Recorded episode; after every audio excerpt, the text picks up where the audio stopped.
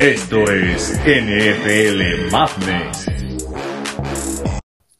¿Qué tal amigos? ¿Cómo están? Sean ustedes bienvenidos a NFL Madness, un episodio más aquí con ustedes. Es un gusto poder saludarles. Sé que los tenemos un poquito abandonados, pero aquí estamos siempre cuando tenemos oportunidad. Estamos tratando de darles el mejor contenido de Spotify. Vamos a superar a Marto de baile. Ah, hoy, hoy me. Eh, pero no, amigos, qué gusto estar aquí con ustedes otra vez en un episodio más, a, a, punto de analizar un gran equipo con un gran invitado. Aquí Alexis Aranda, qué gusto saludarles, amigos. ¿Cómo están? Aquí Luis Martínez, la verdad estoy muy ansioso para hablar de un equipo histórico. Yo creo que lo que le sigue, leyendas, ¿no?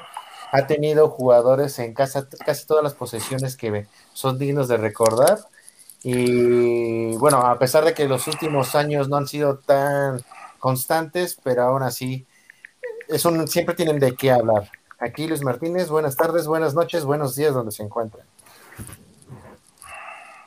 ¿Qué tal amigos? Bienvenidos una semana más. Efectivamente, hoy vamos a hablar, hoy, se va a armar eh, muy divertido como todas las semanas, pero específicamente creo que eh, nos vamos a dar de golpes el día de hoy. Va a estar muy interesante, no me quiero adelantar, pero ahorita ven de qué se va a tratar el asunto. Bienvenidos todos, Iñaki Marrón. ¿Qué tal amigos? Aquí bastante emocionado. Hoy vamos a un tema bastante interesante.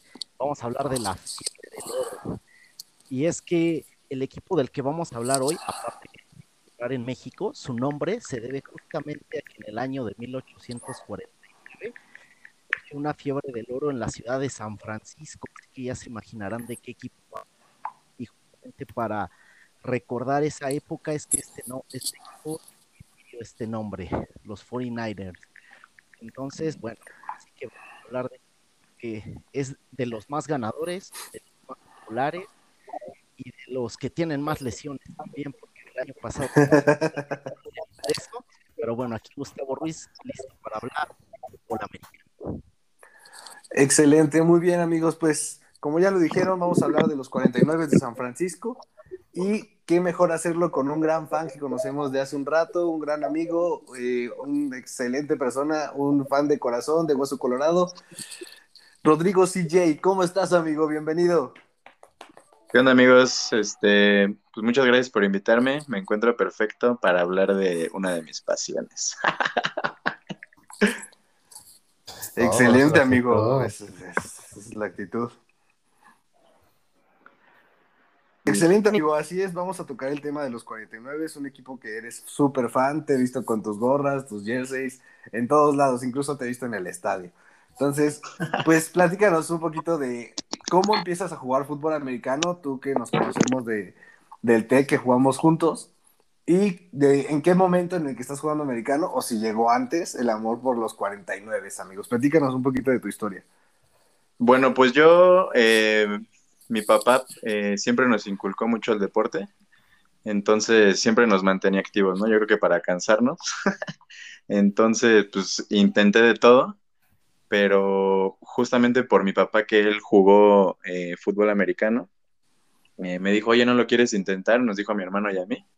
Y dijimos, pues órale, eh, yo tenía creo que como 8 o 9 años y jugué mi primera temporada en las Águilas Blancas de, del Poli.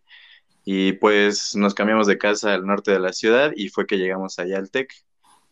por lo mismo que mi papá pues, era muy fan de, del fútbol americano, pues era igual. Mi, mi, papá siempre ha tenido favoritismo por, por, ver a un jugador en específico, ¿no?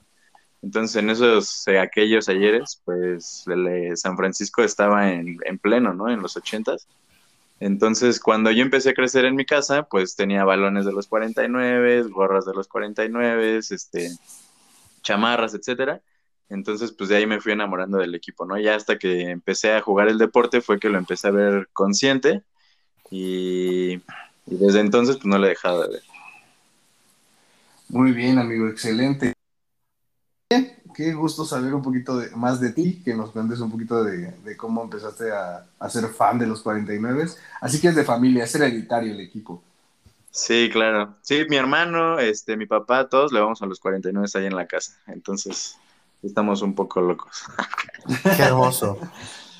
Pues mira, no sé qué tal. Están locos por, por la época en la que ya le estás yendo, la neta. Sí, no, ha sido uf, una vida de altas y bajas, a mí la que me ha tocado vivir. Sí, sí, sí. O sea, tu papá disfrutó, dijo, ah, estoy orgulloso de ese 49. Tú y así como de, híjole, como que sí, pero como que a veces no. Sí, pues yo los empecé a ver ya consciente, como para ahí del 2003, este, cuando estaba pues Terrell Owens y Jeff García, que eran las estrellas, pues eran un equipo entonces pues, competitivo, pero de ahí empezó la declive. Yo, pues sí me tocaron varios años oscuros. Los viste llegar a dos Super Bowls. Sí, pero pues también me tocó verlo perder contra eh, el Eh, a equipo de esos un dos, super- amigo. esos dos Super Bowls. Sí, maldita sea. No, es que aparte un amigo, le- me dolió más el de los cuervos, la verdad. Por, por un amigo en específico que ahí me estuvo jodiendo bastante tiempo que le va a los cuervos. Pues, el Pero... fofo, ¿no? Me imagino. Ese amigo en específico ya hizo episodio con nosotros. Ah, Así pues es, un fue el saludito primero. al Fofín, al buen Fofín, que te acordará de aquella apuesta que le pagué en partes. en, en Y con pesos. Manches. Ese Super Bowl me acuerdo que estuvo muy bueno porque aparte era hermanos coaches, ¿no? Eran. Sí, el Hard Bowl, algo así le llamaban. Claro, Ajá. claro, bo- Y además hubo un apagón. ¿Cómo Sí. No, y para mí que esa última fue interferencia. Pero no definió el juego. Pues No, sí, sí, ya ¿no? estaban en. Era la última posesión de los Niners y ahí, ahí se acabaron el tiempo, creo, si no mal recuerdo. Y estaban abajo por como 35, 32, una cosa así, iban. Ahí está, así lo definía. Lo, lo que hace el dolor, amigos. ¿Se acuerda de por más, porque el, ya no de la jugada? Lo que es el dolor. Sí, no. Su Vietnam. Es el Vietnam. de Sí, me costó trabajo ver los highlights, los vi como cuatro años después. No manches. no manches. Creo que sigo sin bueno. ver los de Kansas aún. ¿También te duele? Sí, maldita sea. Oye, Pero me avento los de la temporada. Pero es Muy que bien. aparte de ese Super Bowl estuvo cañón porque según yo iban ganando pues ya considerablemente y de repente se cayó San Francisco y Mahomes sacó su magia. Sí, maldito. No, pero también, bueno, se sigue comentando eh, que hubo mucho favoritismo, ¿no? En el, en el arbitraje. O sea, bueno, ya se entrar en polémica, ganaron bien. O sea, ganaron el campo, pero pues, como que queda ahí ese punto, ¿no? Este, como por ejemplo, no sé, lo de Brady, que dicen que, que pues, sus seis anillos y no sé qué, y que el GOAT, pero pues mucha gente eh, argumenta en contra el, lo de sus trampas, ¿no? Que el- los desa- balones desinflados, que la- el robo de... Hablaremos De de libros de eso. jugadas, eh, todo eso, pero-. Pero pues ya los ganó, o sea, por algo está ahí. O sea, para, para, gana, para ganarlos hay que estar ahí y ese güey siempre está. Entonces, bueno. Justo. Pues sí. Después de esta, de esta gran introducción, vamos a analizar un poquito de la ofensa del 2020, que creo que ha sido de las peores que tuvieron en, en- en la historia de los 49 esta última En un temporada. rato, sí, súper parchada. Entonces, Hospital. justo, sea, nosotros llamábamos la Cruz Roja de, de San Francisco. Y cuando estábamos analizando la temporada pasada, era la Cruz Roja de San Francisco. Entonces, pues, ¿cómo ves? O sea, fuera de que se hayan lesionado, ¿se crees que las armas que salieron por lesión sean suficientes para este año? Ahorita que ya están de regreso, que es este. Ay, solo cerrada, ¿cómo se llama? Muy famoso. ¿Ki- Kittle? ¿Es Kittle? Ah, el George. Es que lo estaba confundiendo con el de Kansas. Pensé que Kittle era de Kansas, pero no es ese. Kittle. Kittle. Sí, pues, pues mira, yo por sí me aventé todos los, todos y cada uno de los juegos. Entonces, Amor a la camiseta. el siento que el Shanahan se aventó al ruedo con lo que tenía, o sea, tampoco tenía como muchas opciones. Llegó a jugar con el corredor, creo que como de quinto equipo de titular. Sí, recuerdo que yo estaba buscando Sí. corredores en el fantasy y los de San Francisco eran un volado porque se Sí, no, lastimó. era, era un corredor de ¿Cómo? se llama Michael Harris, ¿cómo se llama? No me acuerdo. Que era fue undrafted de Baylor o algo así. O sea, y era su y era sueño de novato. Pero aparte, o sea, nada. cada, cada corredor que entraba hacía yardas, o sea, la verdad es que no eran malos. No, es que la verdad, o sea, es- le dicen el Wizard, ¿no? Al Shanahan, porque pues, es un güey, es muy inteligente para, para el juego terrestre, porque inclusive los, los linieros ofensivos no estaban al 100 todos, sí hubo varias lesiones alrededor del año, pero pues, sacó la, el pedo a base de carrera. No me acuerdo Entonces- si fueron ellos o fueron las Águilas quienes literalmente los últimos partidos traen una línea, una línea diferente cada partido, creo. Ah, ¿No? no, no, eran ellos, porque sí, al final regresaron varios. Regresó ya el Trent Williams, que pues, ahorita es el mejor pagado de la liga. Y este, no, creo que ya lo acaban de superar, ¿no? El de los Santos, pero bueno. Eh, y regresaron varias, pues es que las- la línea de San Francisco, pues es, son varias primeras rondas. El Trent Williams, está el McGlinchey, ahorita ya llegó el Alex Mack, que es el de, Ajá. Atlanta, pero bueno, ese llegó para este año. Pero, pues, por ejemplo, era una buena línea porque contuvieron a Aaron Donald en la, en la segundo juego que tuvieron en Los Ángeles. Eh, les corrieron lo que quisieron y por el lado, por el lado de Aaron Donald, por, por su hueco, pues. Este Dan Brunskill, creo que es el liniero que se encargó de él. Pueden ver los highlights de ese partido. Lo hizo, man, lo hizo ver mal al- al No, Donald.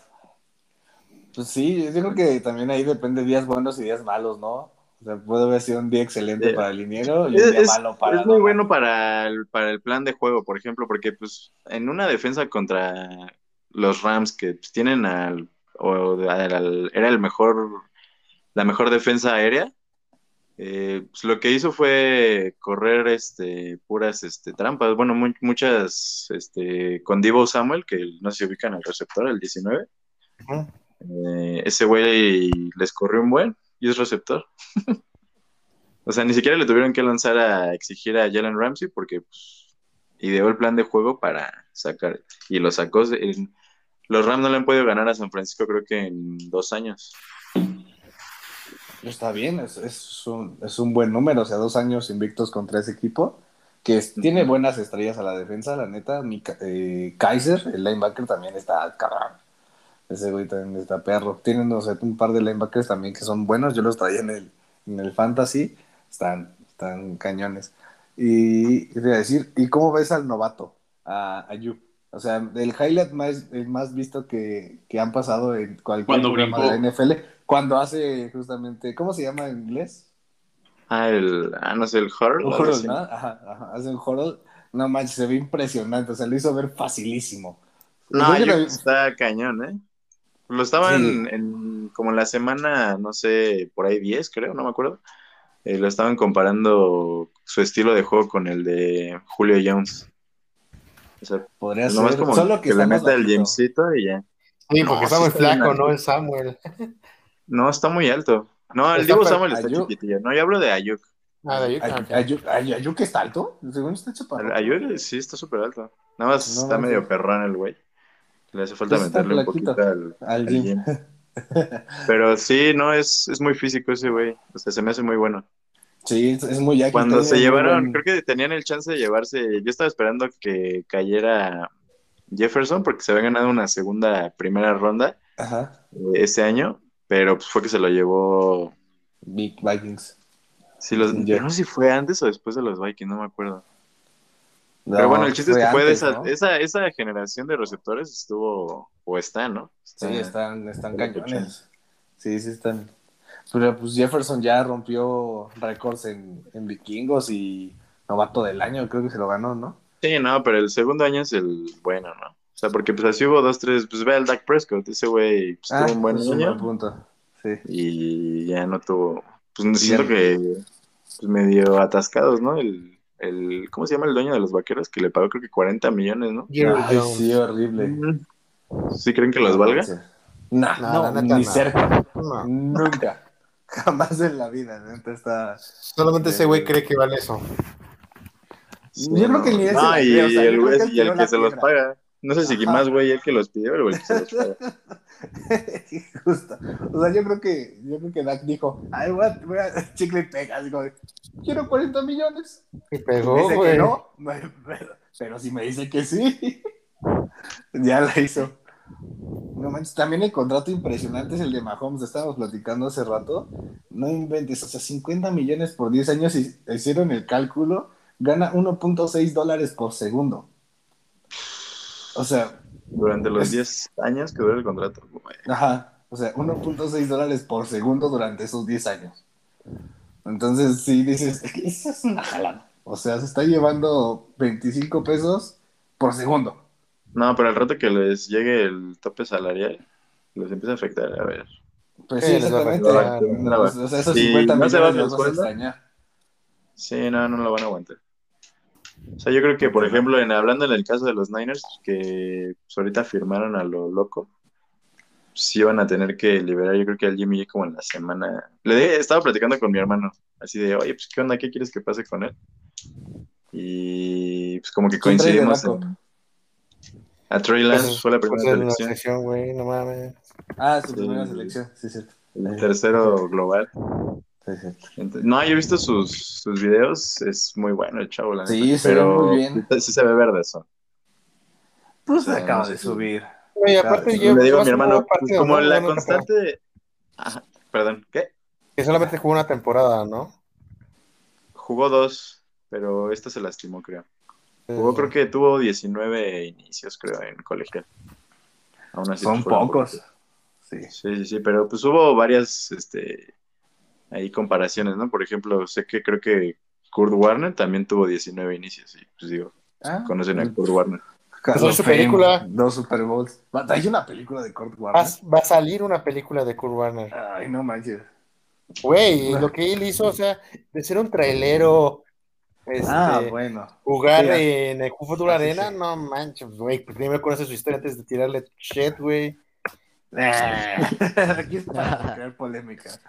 Muy bien, pues eso, creo que pues, con eso podemos cerrar la ofensa. Digo, parece que pues van poco a poquito. Ojalá y no tengan las mismas lesiones que el año pasado. Y creo que eso sería lo más importante, ¿no? Cuidar a sus jugadores, o sea, más que nada. Sí, Y- aquí, bueno, aquí me una buena preparación, ¿no? Justo. Sí, totalmente. Y, y pues me gustaría agregar que, bueno, a pesar de que tuvieron todas estas bajas, que incluso hasta Jimmy G, hubo rumores de que no estaba lesionado y que lo sacaron por problemas de vestidor, pero el punto es que no estuvieron tan mal. Su ofensiva fue la número 15, o sea, estuvieron literal a media tabla para todos los problemas que tuvieron. Entonces, creo que San Francisco es un equipo con mucho talento, nada más tiene que cuidar justamente Solo falta apoyarlo. También con preparación adecuada porque se lesionan de todo.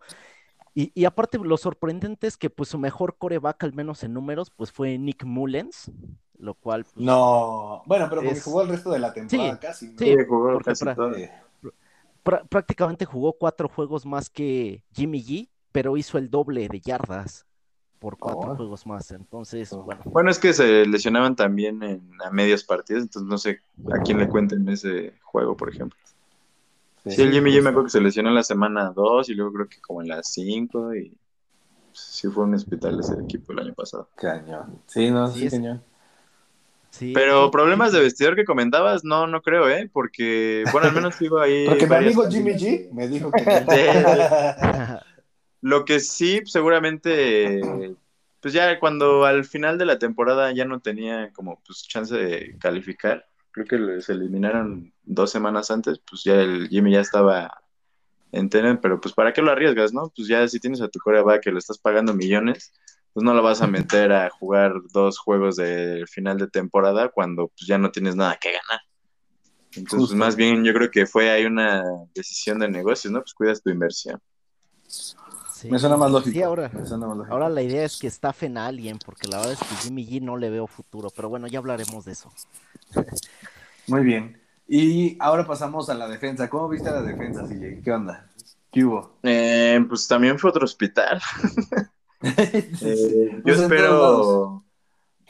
Sí, no, fíjate, vi un, vi un, este, un dato que decía la, así que cuentas el, la cantidad de eh, partidos que se perdió cada jugador lesionado. Ajá. Y en primer lugar de la liga fueron los 49 con 199 partidos. Y en, y en segundo lugar no me acuerdo cuál era. pero el segundo lugar estaba en 130 o 150, o sea, era Se una... los llevaron por mucho. Sí, No, sí. No, y de ahí para abajo 70, 50, o sea, Sí, No, el sí, año o sea, ya todavía más grande. una grosería. Ahí tienen Sí. que correr al preparador físico, ¿no? Que contraten a Rivers. Oh, Sí, no, pues mejor que contraten a Rivers. sí, sí.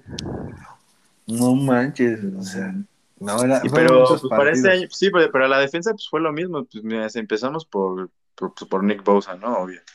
Sí, Eh, no manches. el, el perímetro ya estaban jugando, creo que con el corner de quinto equipo también, porque pues, se lesionó el Richard Sherman, se lesionó Ajá. el Aquila Winters, se lesionó Emmanuel Mosley, se lesionó.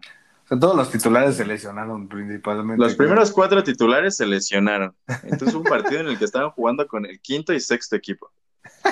Eh, safeties también tuvieron que improvisar porque se lesionó Jimmy Ward y el, y el Whiskey Tart. Eh, no me acuerdo quién. Ah, entró uno de Rastas. No me acuerdo cómo se llama. Sí, juega 2-3, pero pues no entra tanto, ¿no? Entonces, pero pues imagínate de no jugar, aventarte un juego completo. pues, sí. Sí dices, ah, caray, ¿qué es esto? Eh, en los linebackers, pues creo que lo único que estuvo sano todo el año fue el Fred Warner, pues llegó al All Pro. Sí, sí, sí. este es muy bueno. Sí, creo que pues, es de los mejores, la neta. Es, es el Y 52, no sé si se acuerdan de una jugada del año pasado de Dre Greenwald. El- un, era su año de novato que paró en la yarda cero a- al de Seattle. No sé si se acuerdan, que calificaron al final en primera por esa jugada.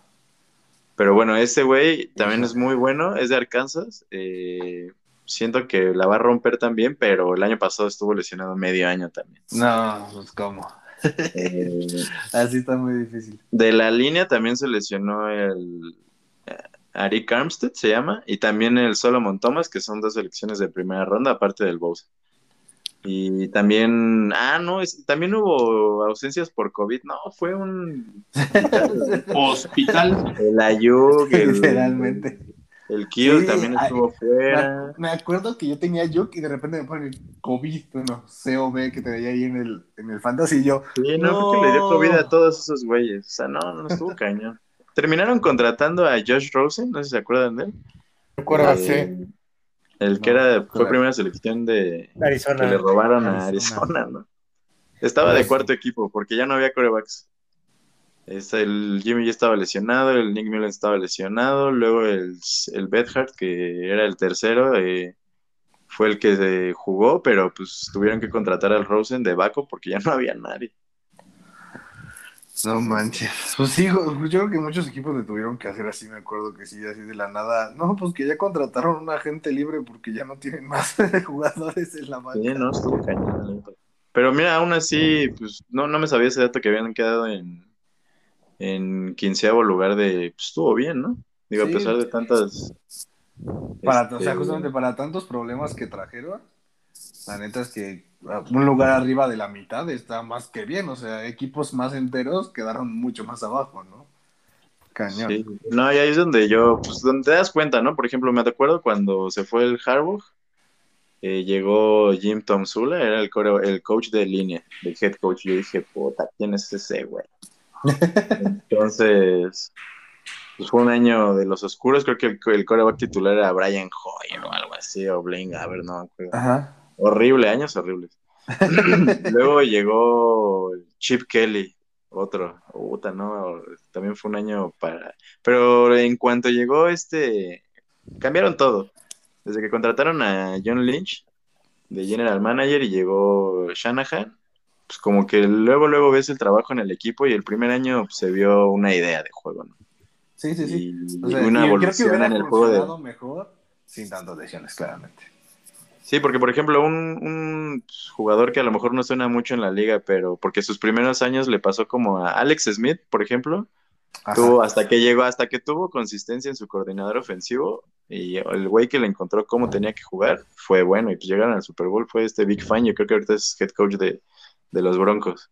Pero por ejemplo, a un güey, el, el safety, el Jimmy Ward, que llegó como safety a la liga, fue por primera ronda de los Niners, sus primeros tres o cuatro años no hizo nada hasta que lo pusieron, porque lo estaban experimentando de corner y no, no, no, no, no, estaban haciendo una porquería en el equipo, el Chip Kelly y el Tom Solo.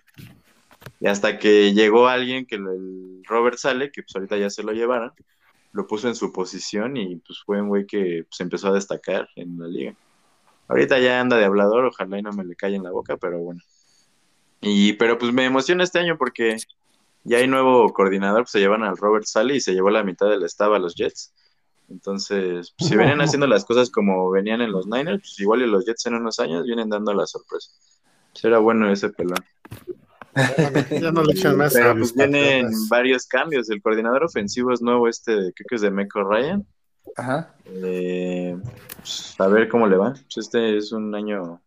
pues, está Híjole, es que interesante. ta- también es el coach es bien complicado ahí, o sea, pierdes una temporada y te corren literalmente.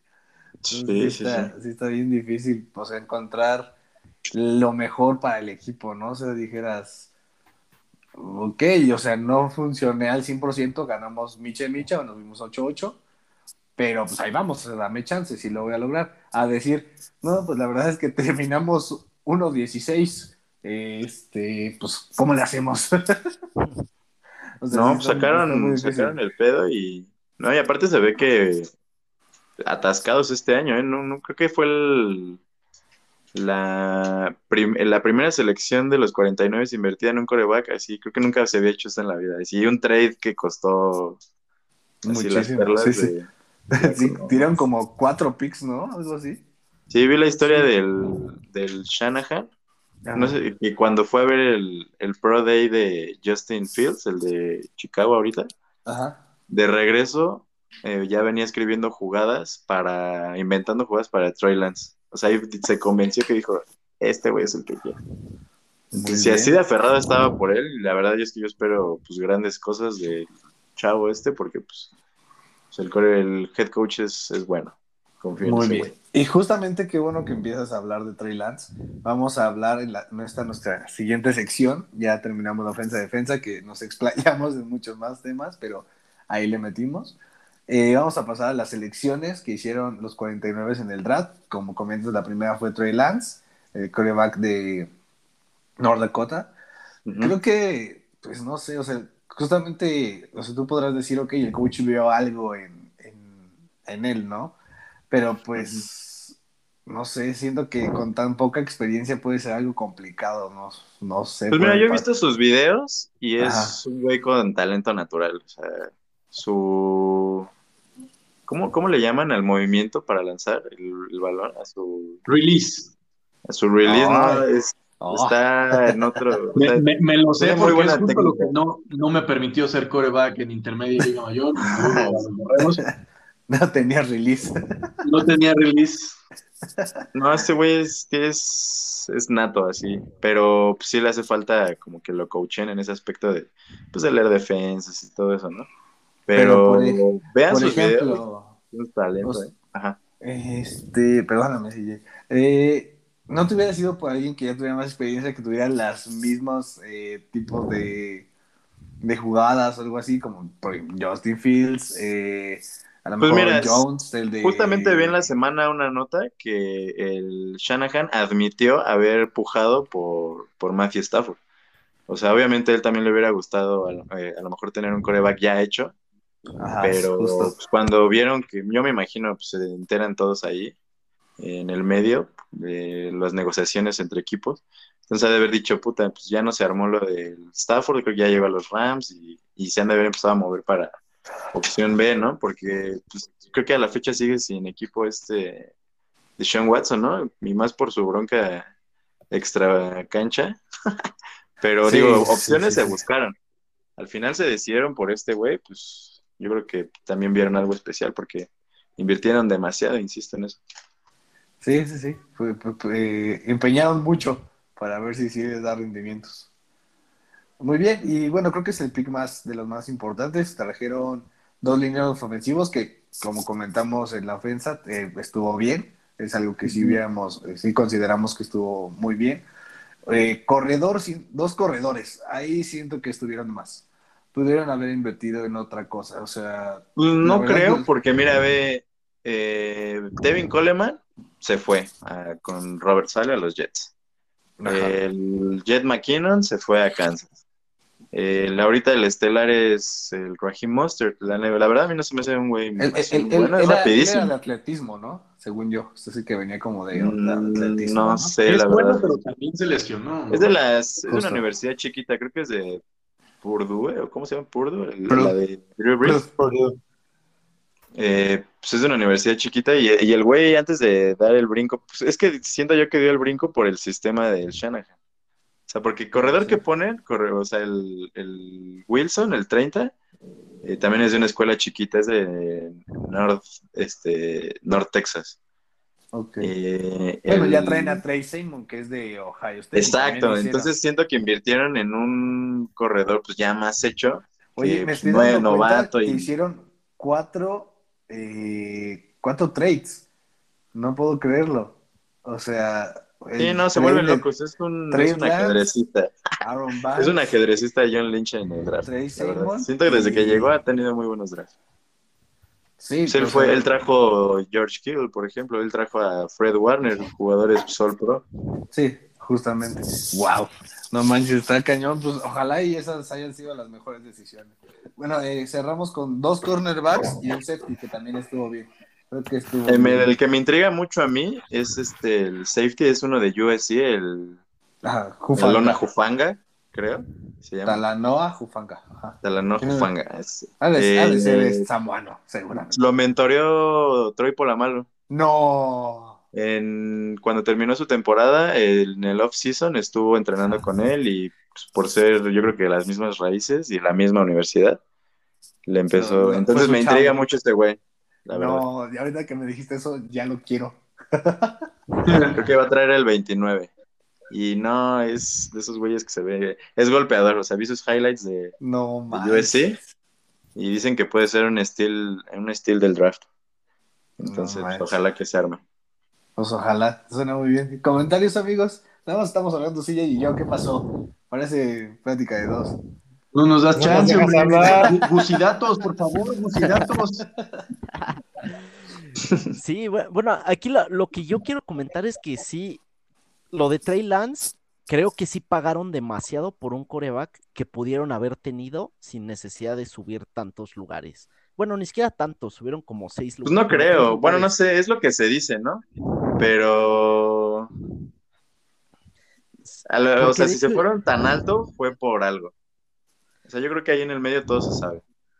Sí, bueno, por lo que se dice es que iban por Justin Fields y eso sí sonaba un poquito más razonable, porque Trey. Lance, al menos en muchos mock drafts y en, en ningún lado lo ponían incluso en primera ronda, había algunas este, expertos o especialistas que lo ponían en segunda ronda, entonces sí me queda como esa duda, porque siento que Mm, tiene No, más bien yo creo que, no, más bien era top 3, ¿no? O sea, ya- obviamente Trevor, Trevor Lawrence, pues no había Ajá, dudas, iba a ser la primera. e- Pero el- la- las apuestas en Las Vegas estaban entre, eh, para el segundo coreback del draft, estaban entre Trey Lance, Justin Fields y Zach Wilson. O sea, el, el que no entraba en planes de primera ronda, o según los mocks que yo vi, o casi todos, era Mac Jones. Él sí fue, pues más o menos una sorpresa porque pues, era un güey muy bueno, pero se sabía que está bastante cómodo y eh, en cuanto a su departamento de receptores, ¿no? Pues no sé si han visto el, el departamento de receptores que tuvo este Mac Jones en su carrera, pues está Ah, impresionante. sí. Sí, es que, es que Trey Lance siento que es un coreback que tiene mucho talento, pero no es para meterlo esta temporada. Como que necesita una temporada más de maduración, a diferencia de los otros, como Justin Sí, Fields. justo. Ah, pues no, acabé la idea de hace rato. Yo le, le- le comentaba a mi hermano así de, oye, pues, ¿cuál te gustaría que fuera el plan? Y los dos coincidimos en que Jimmy G la rompa, así que se vaya invicto, no sé, un 6-0, 8-0, y que se rompa. Porque pues ha sido su constante. ¿no? Que se vaya, que se vaya como héroe por la puerta grande y, y, y Trey Lance tome la, la el mando del equipo y e igual, ¿no? Pues que la rompa, pues obvio es lo que esperamos. Pero Sí, sería sí. una, una salida digna de Jimmy G, creo yo. Muy bien. Eh, Iñaki, Luis, ¿algún comentario adicional? No, creo que ya marcaron todo, no sé aquí, aquí. Un... Ninguno. Pasemos al siguiente segmento, que por quién es patrocinado. Por favor, Iñaki, regálame. ¿Quién nos patrocina el siguiente segmento, por favor? Cervecería Sonot, el manjar de los dioses. Muchísimas gracias. Pueden seguir a Cervecería Sonot en arroba cervecería Sonot en Instagram. Vayan a ver sus excelentes productos que son deliciosos. Y ahora sí entramos a la sección de preguntas polémicas.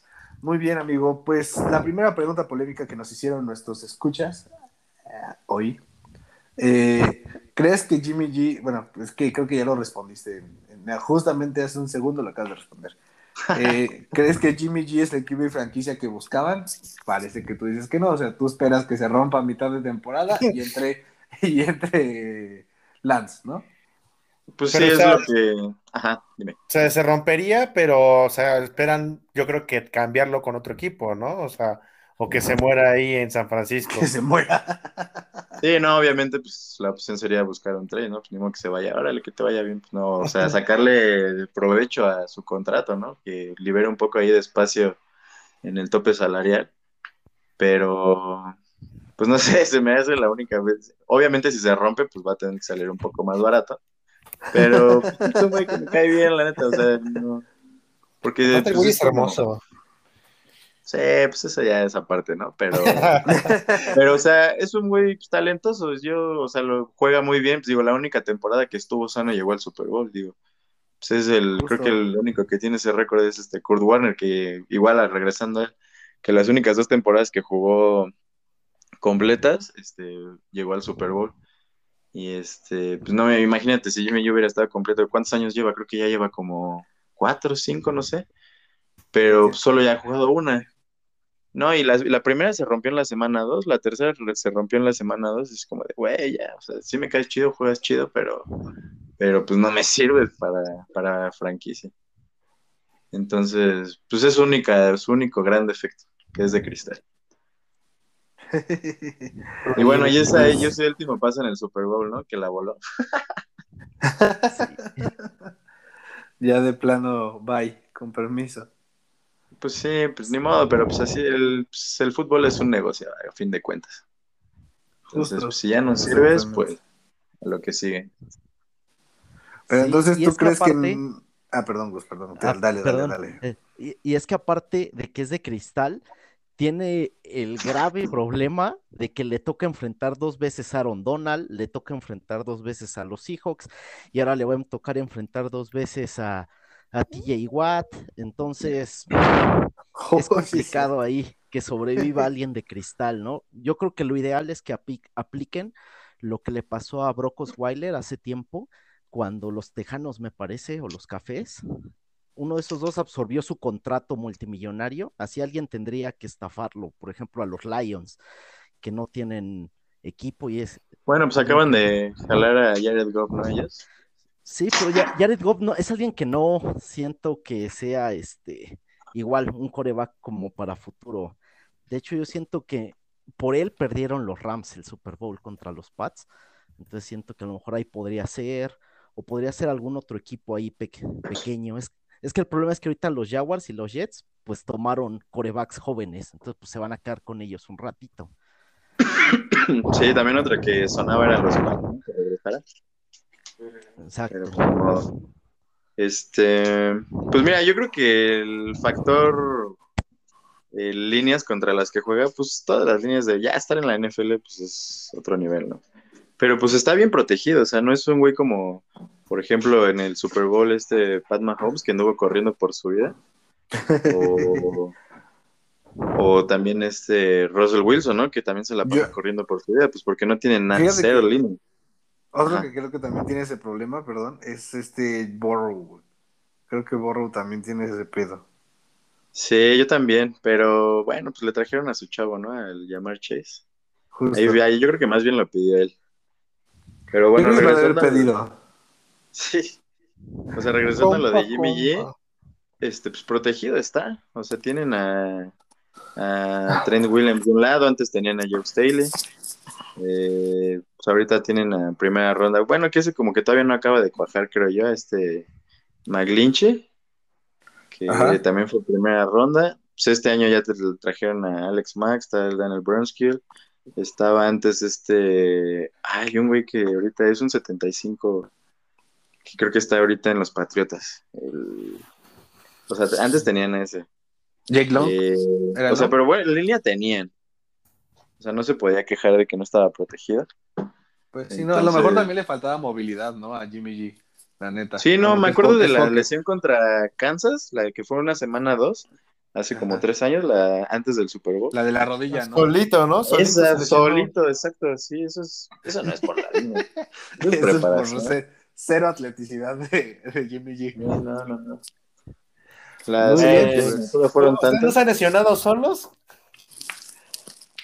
¿Cómo? No, ¿Nosotros? No, no, no, la No. no, carnal. Yo sí, carnal. Al tobillo una vez quise hacer una finta y madre, solito, güey, solito. Ah, sí fue épico. No manches, cero.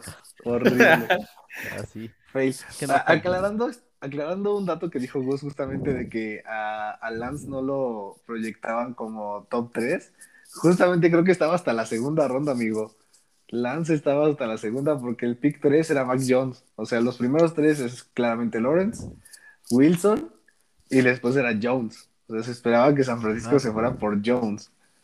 Y ya de ahí Sí. pues, ya se van muy lejos. O sea, ya ni siquiera aparece, no figura. De hecho, hasta el de Bears, ¿no? Hasta el del Bears que se Ajá, también estaba Bueno, es que a lo mejor, porque los mocks se, se manejan desde que termina la temporada, ¿no?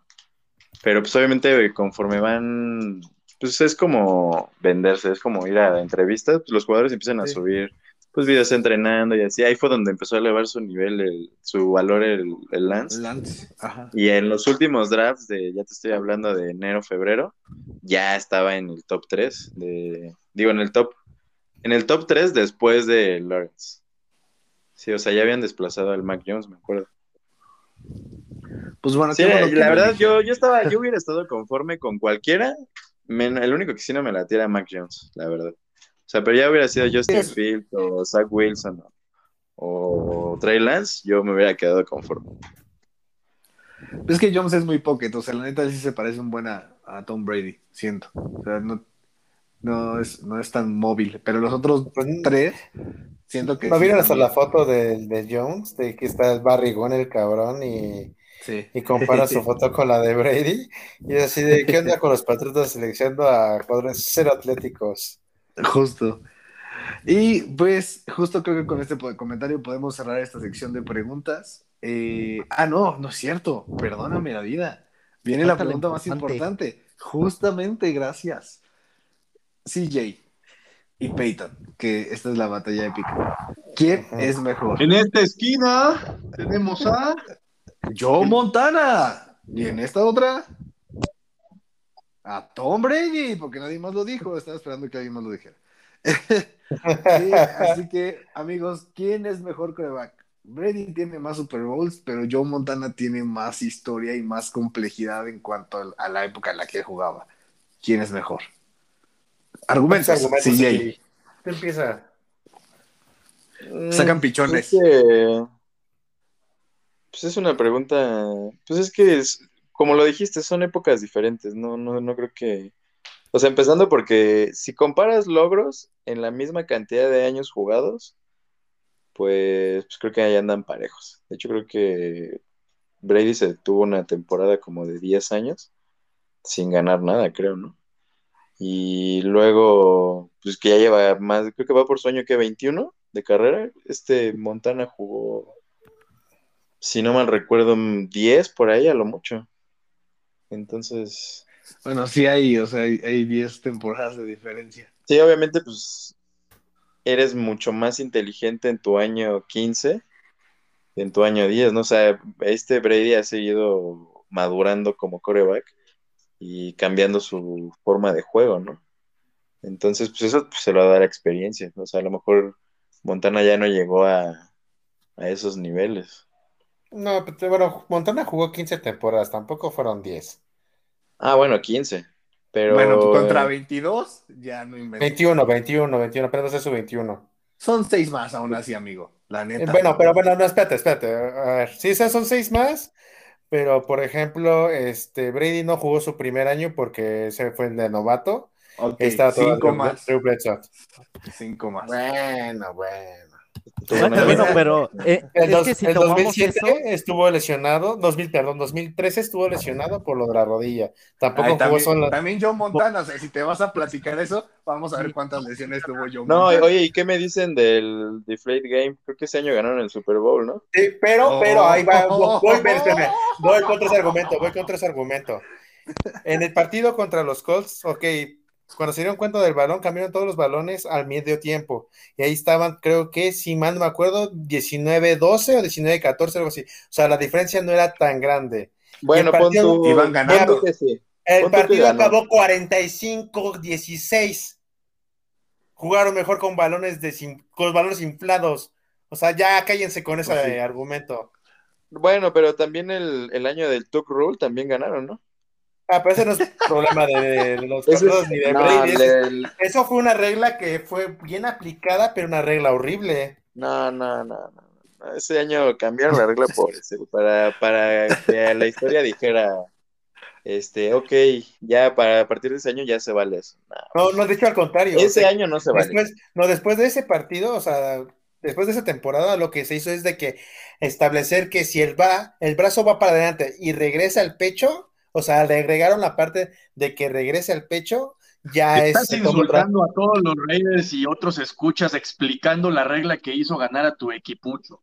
Pues es que les tengo que explicar porque si no, Insulto. entienden. Si no, no entienden. Otra, otra, por ejemplo, otro argumento a favor, o sea, porque pues obviamente en anillos pues ya ganó Brady, ¿no? Eso es- hasta Joe Montana ha dicho, güey, ese güey es mejor.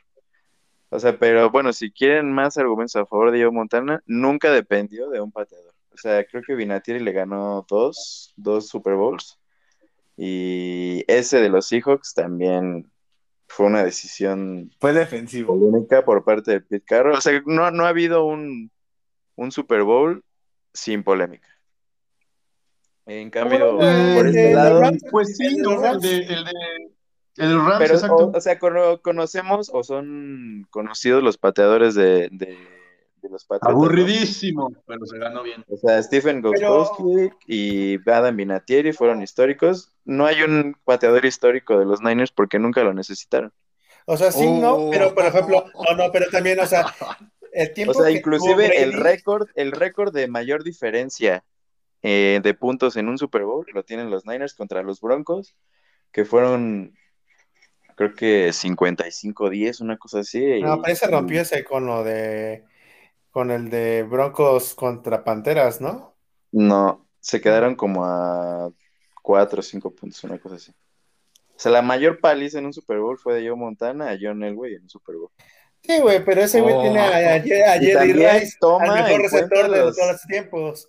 Ay, güey y me vas a decir que Brady no tiene a Gronkowski, Tiene a- tiene a no Gronk. tiene a Edelman, no tiene Pero. Pero- ¿Pero bueno, son jugadores, son jugadores drafteados, son jugadores drafteados, hechos en el equipo.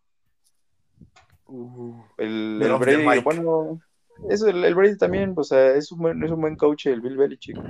O sea, también ese güey le armó los equipos a Brady, con nada, con jugadores este, no drafteados ni nada. Exacto, o sea, los primeros tres supertazones que los ganó Tom Brady, o sea, bueno, Pero también los corebacks a los que se enfrentó, bueno, este Jared Goff, no me que era un corebacksote. Ah, Ah, ¿Te acuerdas, no, de- pero- ¿te acuerdas del nombre del, del güey al que le ganaron a las Panteras? sí, este. Jake de Home. Yo me sé todo de la Nada más tú NFL, te acuerdas. Nada más tú te Sí, acuerdas. Ni siquiera lo El de las panteras se acuerdan.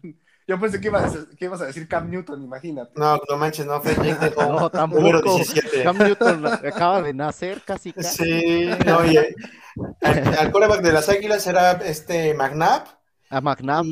y, y al de y al, pues al de los Rams era Kurt Warner, no manches, Kurt the best show in the turf, o sea, no manches, eran el equipo estrella, acaban de ganar el Supertazón un año pasado, o sea, también denle un poco más de mérito, no manches, no es que no No, o sea, sí tiene mérito, pero pues o sea, está muy cómodo, ¿no? O sea, como que le casualmente le acomodan todo él. Sí, yo, Joe Montana pues le ganó a, a Dan Uy, Marino, uy, le ganó a, a este, justamente a John Elway, pues, pues también. Y, y bueno, nada más aquí un, un dato, porque Peiti mencionó lo de las temporadas. en la primera temporada de Joe Montana solo lanzó 23 pases. O sea, aunque entró todos los partidos, entraba unos minutitos, lanzaba un pase y ya. Este, en la Sí, o sea, temporada- era un- no se esperaba nada. Pues era una tercera Exacto. ronda, creo. En la temporada Exacto. 91 no jugó por Ay, no inventes, hasta te peleas por eso. También. Perdón, Gus, es que me dio mucha risa. Tercera, sexta. Pues sí, Ay, qué joya. Creo, creo que aquí podemos acabar la Ah. sección, si no, nunca vamos a terminar. Ya, ya sé, pero ay, no manches. Fíjate que termine Gus, por lo menos. Me lo cayeron bien feo. Ya, perdón, Gus, es que me dio mucha risa cómo tosió sexta. Dale. Bueno, ajá, entonces decía que pues también de las 15, pues solo jugó 12 realmente Joe Montana. 13, ¿no? Será. Pues, no, do- Oh, está 12, leyendo porque, Gus. porque la primera, aunque Ajá. jugó seis partidos, solo lanzaba un pase por partido, entonces Ajá. realmente no hubiera jugado. Luego cuando lo mataron. Lo, cuando lo mataron, y a la siguiente temporada, su última en San Francisco, solo jugó un partido. Sí, Andrew Steve Young. Ya llegó Steve Young. Ajá, Ah, sí, 7 o 1 de 15, ya vi.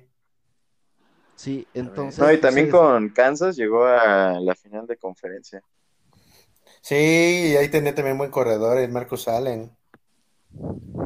¿Cerró con Kansas? O sea, ¿se retiró con Kansas? Sí, ¿Montana? con Kansas jugó dos temporadas y bye. Pero es que también, o sea, después del golpe ya no fue el mismo Joe Montana, o sea, y No. obviamente la, me- la medicina ha avanzado, la tecnología pues ha avanzado, la ciencia, gracias Gus, ha avanzado, entonces hay, jue- por ejemplo, antes, si te rompías el ligamento anterior cruzado, ya prácticamente tu carrera está terminada. Ahorita, ¿cuántos jugadores ya conocemos que se han lesionado y le han regresado a la siguiente temporada y han jugado hasta mejor, ¿no? Entonces, un aplauso para los Este- doctores. Sherman, ¿no? Sherman. Justo. Y, ¿Cómo se dice? Y también, o sea, también la protección al coreback siento que influía mucho. O sea, ahorita le soplas y es castigo.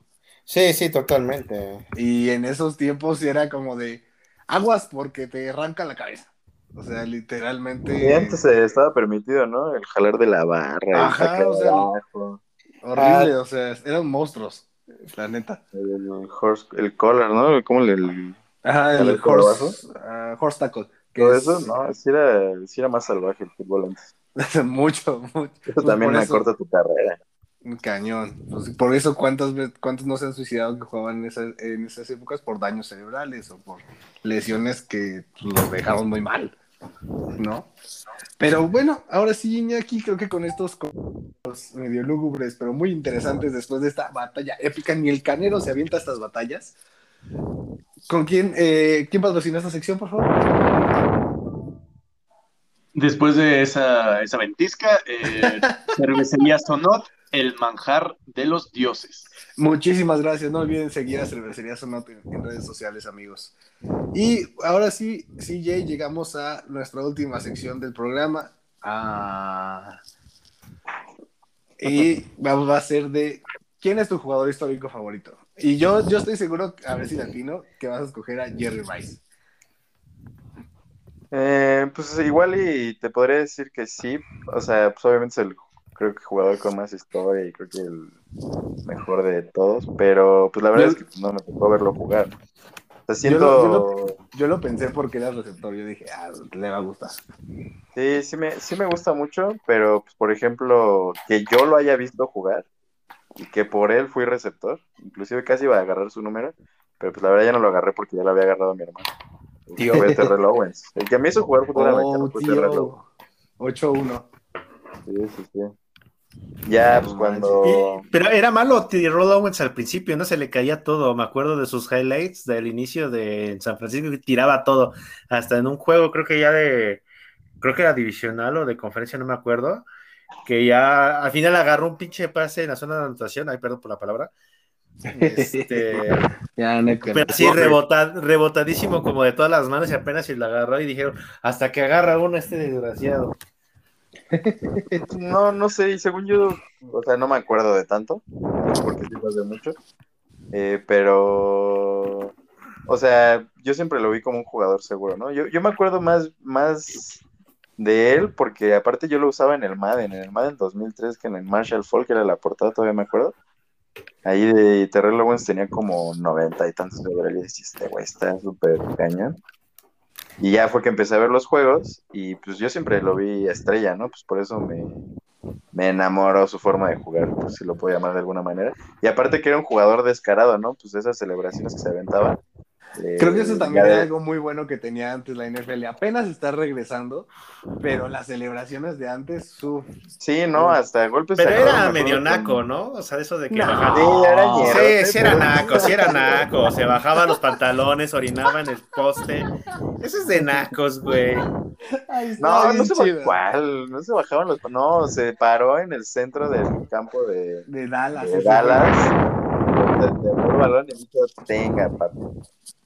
Que otro güey hizo lo mismo, pero ¿qué creen? Que les volvió a anotar, se los volvió a ensartar y órale, ahí va otra vez. Lo de las palomitas ya en su época en Ah, este es un clásico, ese de las Varias está bien celebraciones ahí de ese güey. Pues cuando se juntaba con el Chad 85 en Cincinnati, pues también. Uh, buenísimas. Me acuerdo que esos dos cuates, no, qué celebración. Estuvo muy bueno. Y Jackie, tu jugador favorito. Oh, Eh, yo tengo que decir que Steve Young es de los jugadores que cuando mencionan a los 49ers se me viene a la mente, sobre todo, obviamente yo no, no lo vi jugar, por supuesto, pero me lo inculcó mucho mi papá. Mi papá le gustaba eh, cómo se movía, cómo jugaba, su inteligencia. eh, De los primeros poquito- corredores, ¿no? Sí, e, investigando un poquito fue tres veces jugador All Pro, dos veces MVP de la liga, miembro del Salón de la Fama desde el 2005, en fin, o sea, tiene muy buen historial y eh, es más que nada personal, porque a mí me, me- me lo recomendaba mucho cuando empezaba a ver fútbol americano mi jefe, entonces yo diré, sí, yo. Sí, para escoger, ¿no? Jugadores. Sí, Sí, la Es verdad es que que sí. Muchísimos. Hemos Luis, tenido visitas donde no se puede hablar mucho de jugadores históricos porque todos escogemos el mismo, pero de los. Niners la verdad es que sí hay Sobran, bastante. sobran, sobran Sí, ¿no? bastante. Y muchos de los ofensivos, pues Jerry Rice, John Montana. Pero pues también había defensivos, pues, este Bueno, también bueno. Ronnie Lott. Ese mero es el que iba a decir yo. Pero ya dale. Pues dilo. No, No, pues, ya, pues. no, no, no, ya no quiero decir nada. Ya. Oh, ya, se, ya se sintió. Ya No, no, no, ¿cómo creen? Pero por ejemplo, a mí, este, mi papá de que también lo llegó a ver en su apogeo, por así decirlo. De hecho, o sea, él lo odiaba casi casi a los 49ers porque eran demasiado buenos en su historia, ¿no? Bueno, eh, en esos años. Y el Ronnie Lott me contó que tenía como, bueno, tuvo un- una lesión en un partido y se dobló el dedo y así siguió jugando. Y ya después, literal, de tan madredo que lo tenía, se lo tuvieron que quitar. Y No, aún así, durante el partido se lo quitaron. dijo. Ah, está, algo así, es algo así, o sea, estaba loquísimo ese güey, o sea, ese güey estaba desconectado. Y así jugó, era- y tú te quedas así. Es que era la época donde neta les valía barriga su vida. O sea, les estorbaba la vida a estos cuates para jugar. La neta. Gus, tu jugador ofensivo. Sí, este, bueno, actual, yo creo que uno actual podría ser este Frank Gore. Yo creo que es un corredor que todos ubicamos en los 49. Salón de la fama.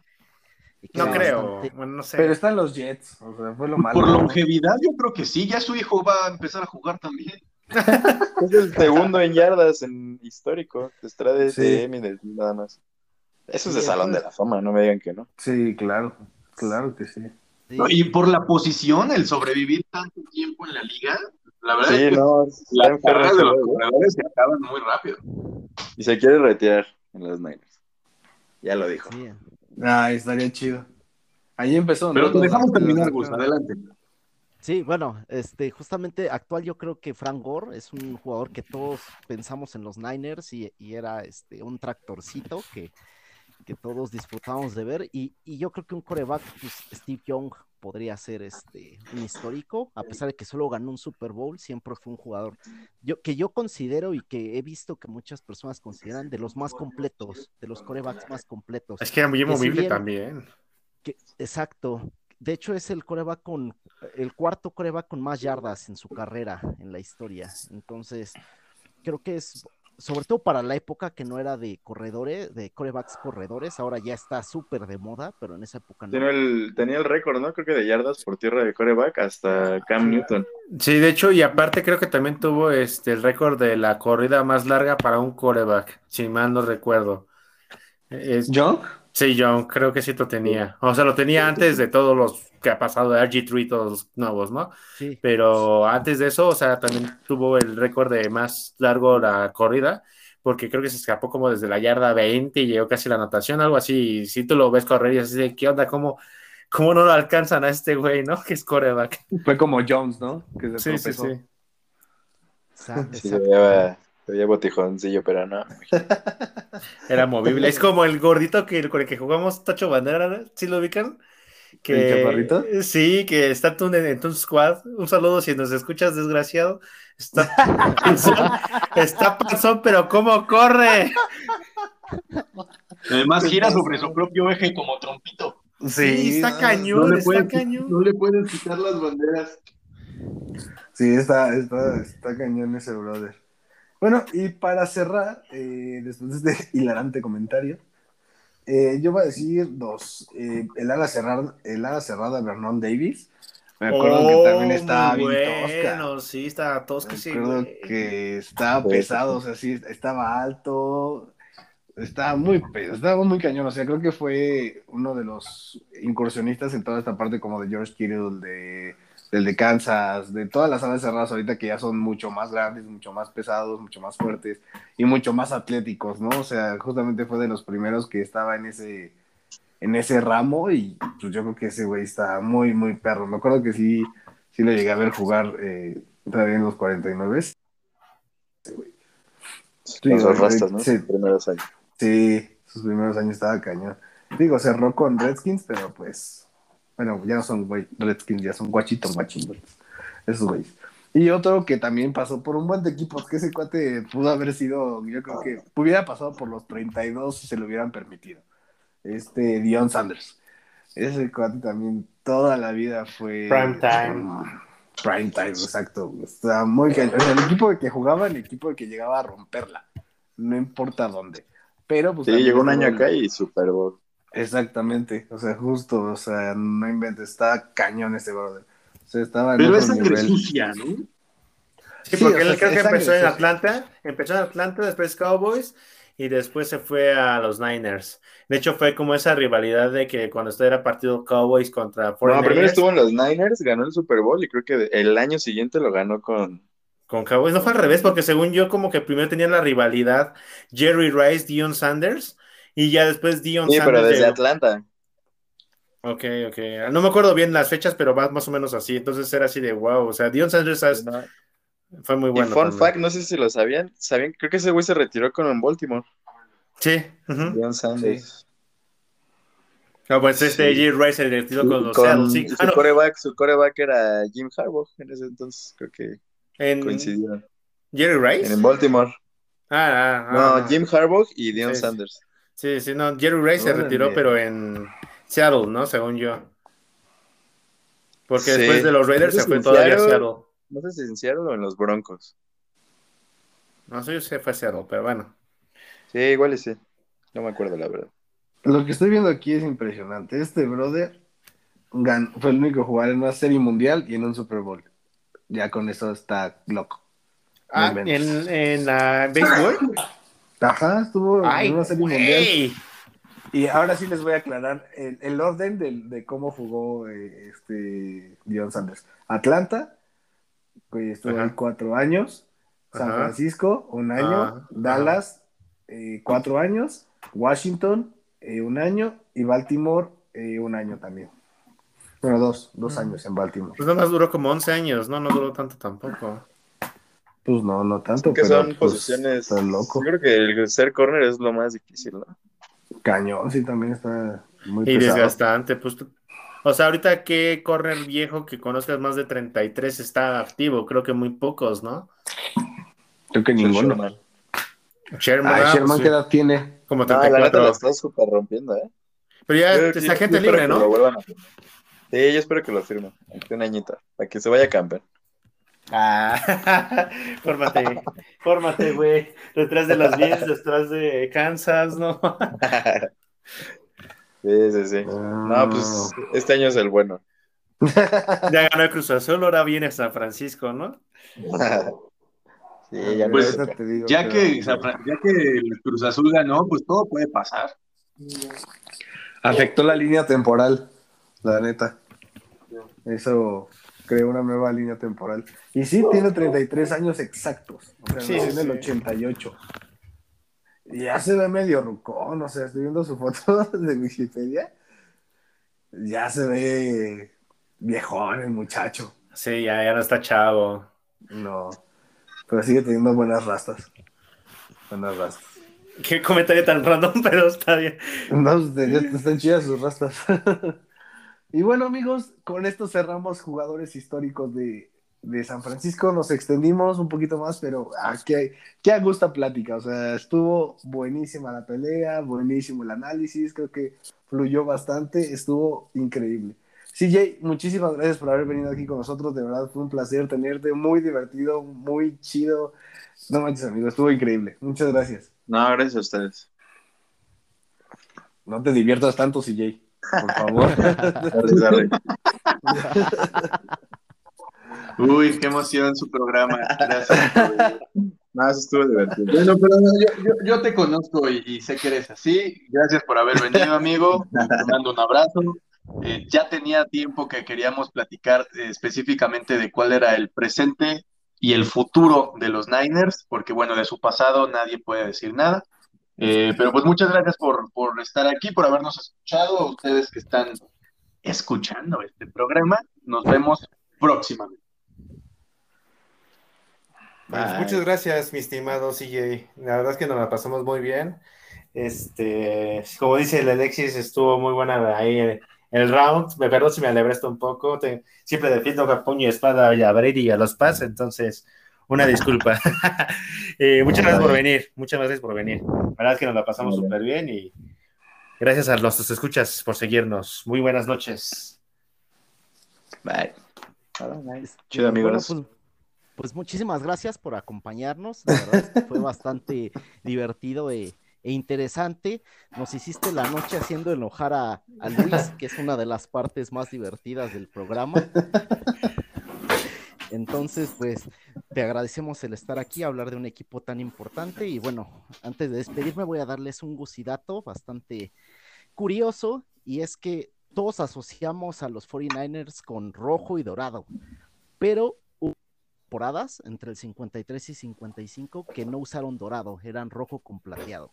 Es algo bastante No. curioso, pero bueno, ahí se los dejo. Aquí Gustavo Ruiz y nos vemos pronto para seguir hablando de fútbol americano.